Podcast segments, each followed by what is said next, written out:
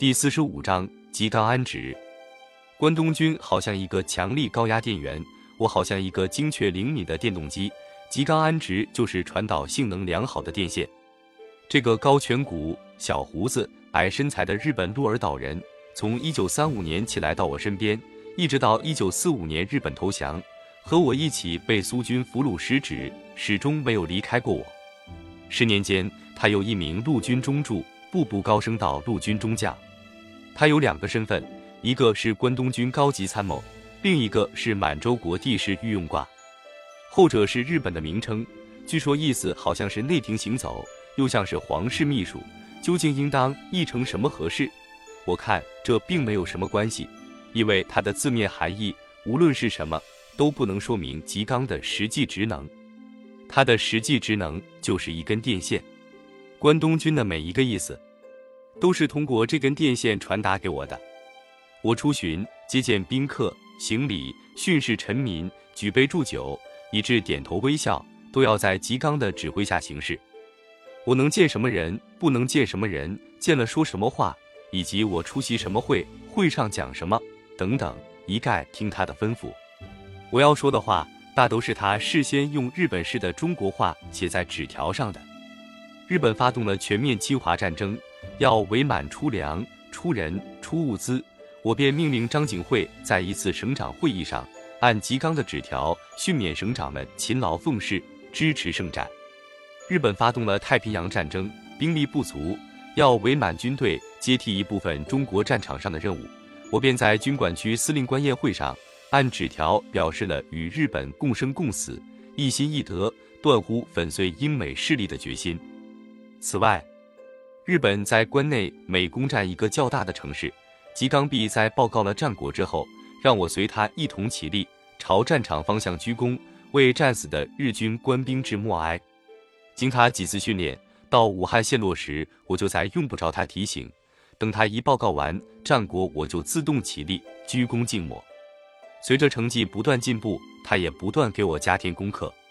例如这次武汉陷落，他又指示我给攻占。武汉的大刽子手冈村宁次写亲笔祝词，赞颂他的武功，并指示我给日本天皇去贺电。